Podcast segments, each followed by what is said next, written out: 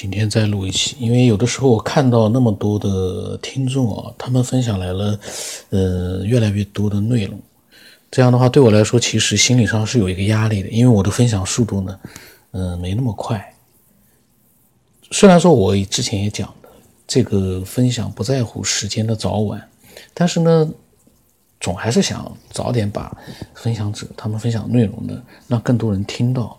这个是也是非常，呃，开心的一件事情。所以有的时候我看到那么多人分享，每天都有人加，每天都有人新的分享，老的分享嘛积累在那边没有录，新的分享也没有录，嗯，然后录的过程当中呢也是有点混乱，嗯，那么其实对我来说心理上我有一种呃有一种焦躁不安的那种，当然一丝丝啊。不是说这个专门那，所以呢，今天录一期。那么这个听众的麦克呢，其实他呢，嗯，分享了不少文字。那么他呢是有很多自己的思想的。他呢一直好像一直我我，因为他是文字，我可以一扫而过。我看着他好像说要加群啊什么的。我想再跟所有的听众都讲一下，那个群现在没人说话了，几个月没人说话了，就是那几个小群啊，实验群。因为我的规矩太严了，所以没人说话了。因为我不太想看到那种，呃。那种不是废话，就是那种太多的无关紧要的话占据了我们的时间。我们每个人的时间其实都宝贵的，所以群呢，我也不说话了，也没人说话了。我们就通过这个节目来分享自己的想法是最好的，因为这样的话，你面对的是所有的感兴趣的听众。那个群也就几个人，十几个人，二十几个人，嗯，并不是很重要。但是以后说不定我还会建一个大点的群，自由一点的，呃。一切都在这个变化当中。那么他说，成道的关键是什么？技术的关键是什么？他个人认为呢，就是反向运动。他说这个词呢是他发明的，我也不知道这个词其他人有没有说过，反正是他发明的，他可能查过。那么他说呢，佛学讲空性，正常人呢白天活动，大脑思维、思索，睡觉呢也做梦。是所谓处在正向运动当中，正如一个坐标轴，从出生的零点开始就一直往前运动，加一加二；而空性呢是反向运动，是朝坐标轴的负数运运动，就是减一减二减三，就像是运动一样的。如果能跑一千米会出汗，热血沸腾；但是如果你一千米是走走停停，也不见得会有出汗等反应。也像是爬山一样的，爬上一千米高山的人看到风景不同，上面的人告诉下面的人，上来你就看到了，是真的。说到这个一千米的高山，这次的奥斯卡奖的一个最佳纪录片是一个攀登的一个绝顶高手啊，在美国攀登了一个接近一千米的一个巨大的石头，就一整块石头啊，将近一千米高。我建议有有兴趣的人可以看看那个画面。一个渺小的人徒手攀攀登上那么一个绝壁，你看到你的我我相信正常的人哦，看到那个画面都会手心都会冒汗，那就是一个人，一个有着强劲的体强健的体魄的人征服一个非常高的一个嗯绝壁，或者说就是一整块石头的一个。真实的记录。昨天我要跟我弟弟在介绍，他还在说：“哎呀，这个这种人也也也多了，攀登嘛，徒手攀登嘛。”我说：“你去看一看，你看看那个画面之后，你就明白那是什么样的一个感觉，太厉害了，真实的跟这个，嗯，就是说电影啊是不一样的，因为他为什么他一千米啊？”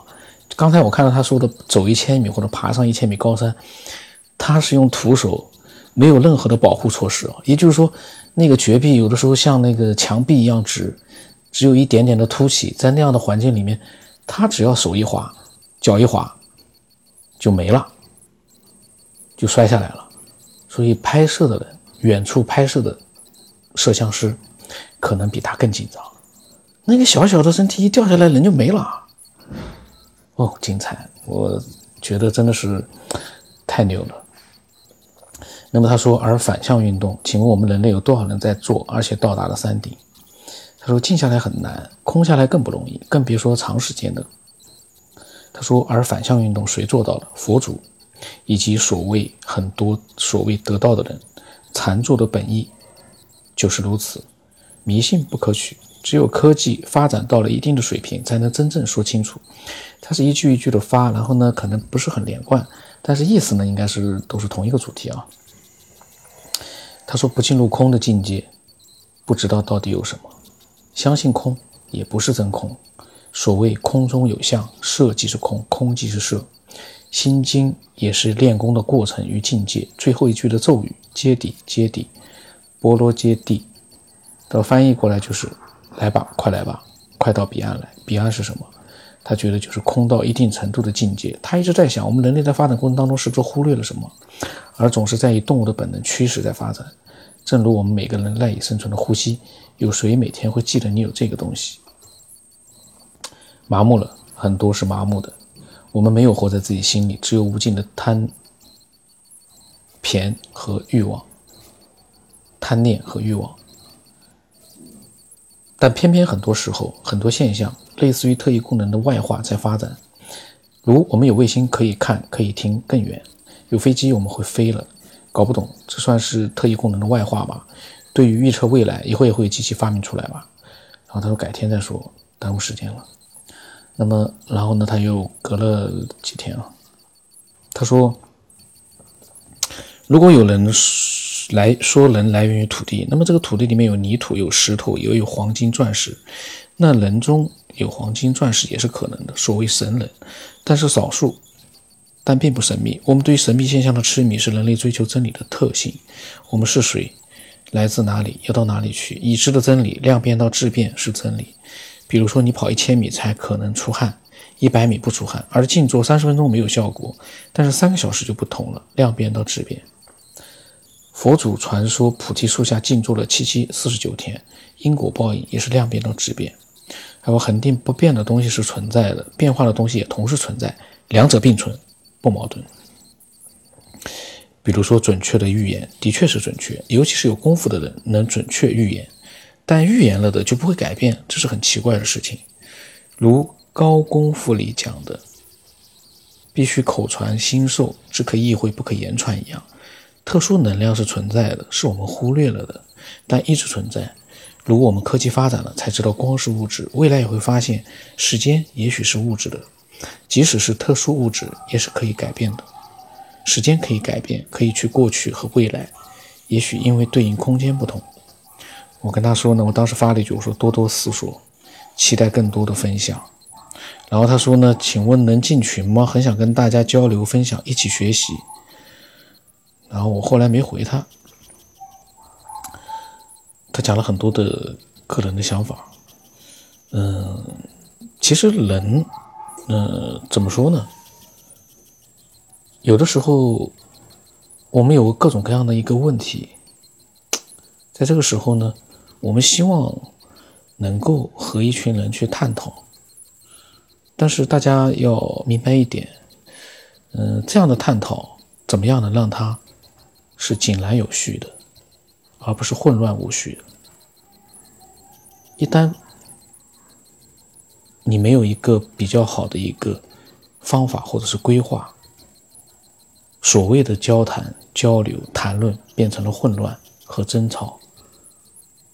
那其实没有任何意义，那跟网络里面的喷子，嗯，那样的交流都是差不多的。所所以呢，我那个实验小群是有一定的规则，但是在规则之下，其实很多人并不适应，因为有了一个规则之后呢，很多人发现随时会犯规，随时就会被踢出去，所以呢，就不太愿意说话了。他们想看，当所有人都想看的时候呢？一个群就沉寂下来了，这也是非常正常的一个现象。其实这也是一个实验的一个，呃，过程当中发现的一个现象。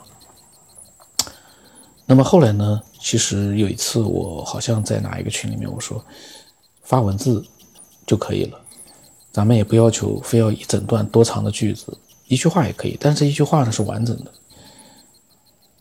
而不是那么三四个字只言片语。零散的这种只言片语，每一个人都要花很多时间在群里面去看。我不希望我们的一个群啊，变成一个大家浪费时间的地方。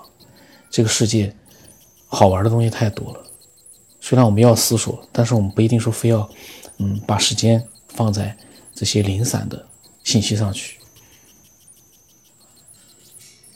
所以呢，呃，有的时候其实很多人，包括很多事，都是非常矛盾的。那么在这样的一个矛盾里面，我们是不是能够发现一些东西？就像我平时看到了，嗯，小动物、小蚊子、小虫子，呃，小植物，我都会想到是谁创造了它们，或者说它们是怎么样子出现的？各种各样的问题，我们都可以思索。我其实有各种各样的想法，但是呢，我一直没有录的原因是因为，嗯，我录音的这个方式呢并并不好，我就是想录就录了。在你平时思索的时候啊，你没有录的时候想很多，但是隔了一段时间你想录的时候，你说想去讲这个话题，你就一下子记不起来了。呃，所以呢，我会慢慢的收集一些自己的平时的思索，呃，集中性的把这些疑问、自己的一些想法把它录出来。嗯，其实这样的思索真的是非常的有价值。虽然说我们看不到终点，但是呢，我们一直在路上。一直呢，在思索的过程里面，这就是一个很重要的事情，就是你想到达终点，你必须要有一个过程。